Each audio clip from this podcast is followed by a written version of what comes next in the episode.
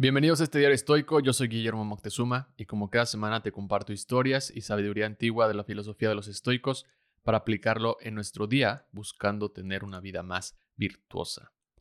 En alguna hora de nuestro día, todos podemos experimentar un momento en el que las cosas no salieron como queríamos, alguien te hizo un comentario que no te gustó o te sentiste ofendido, y puede llegar hasta el punto en donde escuchar un simple ruido te haga sentir la emoción del enojo en respuesta a ese estrés.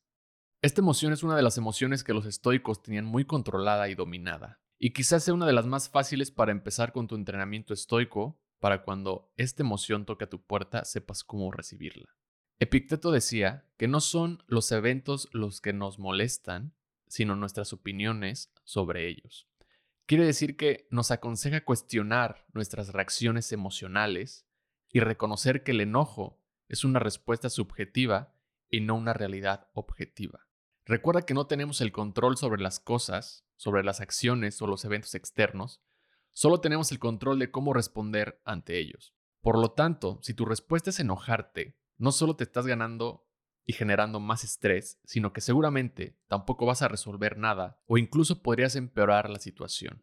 Hay varios caminos que los estoicos abordaban para enfrentar esta emoción del enojo. ¿Por qué te enojas, dice Séneca, si alguien te dice la verdad? ¿O tú sabías que esa respuesta era altamente probable? Cuando Nerón sentenció muerte a Séneca, sus amigos y familiares comenzaron a llorar y a lamentarse ante el horror de que el emperador había ordenado a Séneca su suicidio. Séneca, calmado, le respondió, ¿por qué los lamentos y los llantos si ya sabíamos de lo que Nerón era capaz? Seneca supo muy tarde tal vez en lo que su alumno se convertiría, pero estaba consciente que algo así podía pasar al ver poco a poco en lo que su alumno se estaba convirtiendo. El enojo es una emoción transitoria, pero si te enganchas puede ser muy destructiva. Por eso escribe Marco Aurelio que el enojo no puede ser dominado, pero si se le permite crecer, puede llegar a ser insuperable. Esto quiere decir que si no lo abordamos adecuadamente, es muy fácil que perdamos el control, por lo que es fundamental aprender a contenerlo y no permitir que se apodere de nuestra mente. Piénsalo de esta manera. Si vas en el tráfico y una persona se te mete por delante de manera abrupta y te hace frenar de golpe, lo que ocasiona no solo una sacudida de las cosas que tengas en tu carro, sino que también provoca una respuesta de estrés como señal de alerta de tu cuerpo al ponerte en peligro. Todo esto pasa en menos de tres segundos, lo que desencadena enojo y frustración instantánea. Hasta este momento, las emociones han aparecido, pero no has hecho nada aún, más que solo sentirlas o experimentarlas. Lo que hagas después es el verdadero entrenamiento, porque recuerda que el surgimiento de las emociones no las puedes bloquear. Lo que vas a hacer es gestionarla de manera que no tengas que perder el control. En lugar de responder con ira o agresividad, recuerda que los estoicos nos dicen que el enojo es una emoción transitoria. Si nos ponemos a reflexionar, la única forma de enojarte ahorita que estás escuchando esto, es yéndote al pasado cuando algo te molestó y activar esa emoción, abriéndole paso y desencadenando la frustración o irritabilidad de ese momento. O por otro lado, si en este momento en donde te encuentras está lloviendo, tú conscientemente decides enojarte porque está lloviendo. Cualquiera de ambos casos, el enojo no durará más de unos minutos. Y al contrario, gastaste energía, perdiste el control, empeoraste las cosas, afectaste incluso tu estado de ánimo, lo que neurológicamente tendrá consecuencias en tu sueño y hasta tu salud. Lo único que pasó en el ejemplo del tráfico es que una persona se te metió y tú al ir concentrado pudiste frenar a tiempo para evitar un accidente.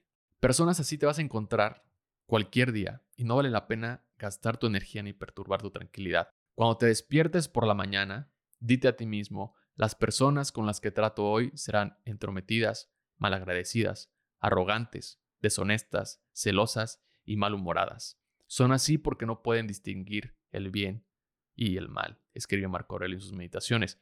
Y por otro lado, también no sabes el contexto de por qué esa persona llevaba tanta prisa que tuvo que meterse de esa manera. No sabes si se dirigía al hospital o si llevaba un herido.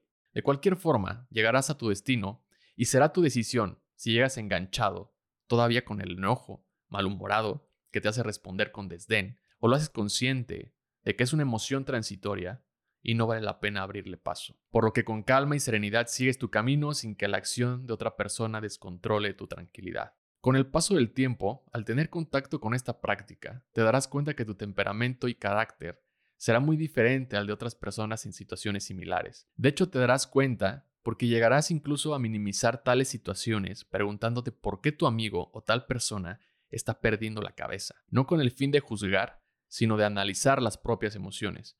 Pero aquí ya entra otro nivel de estoicismo que podemos platicar en otro episodio. Otra herramienta más que los estoicos utilizaban mucho para dominar el enojo era una de sus herramientas más poderosas, una de sus técnicas más poderosas, la premeditatio malorum, o sea, la visualización negativa. El estoicismo nos dice que abordemos y enfrentemos la verdad, que pensemos en lo impensable, es decir, no solo como está sucediendo, sino mucho antes. ¿Qué puede suceder? ¿Cuáles son los peores escenarios? Hay una gran diferencia en contemplar que algo malo puede pasar y preocuparnos porque pase, apunta el autor William Irvine. Imaginar que alguien en tu día se te va a meter en tu carril y te hará frenar de manera inesperada, hará que si llega a pasar, hagas consciente de que eso podía pasar y por lo tanto ya no te toma tan de sorpresa, lo que provocará incluso que lo dejes pasar más rápido y ni siquiera tal vez el enojo se asomó tanto porque sabías que podía pasar. Esta técnica nos ayuda a mantener las posibilidades muy cercanas de nosotros, incluyendo las malas, para tener una mejor respuesta si llegaran a ocurrir, pero sobre todo nos vuelve mucho más resilientes. Tienes que anticipar este comportamiento. No te lo puedes tomar personal.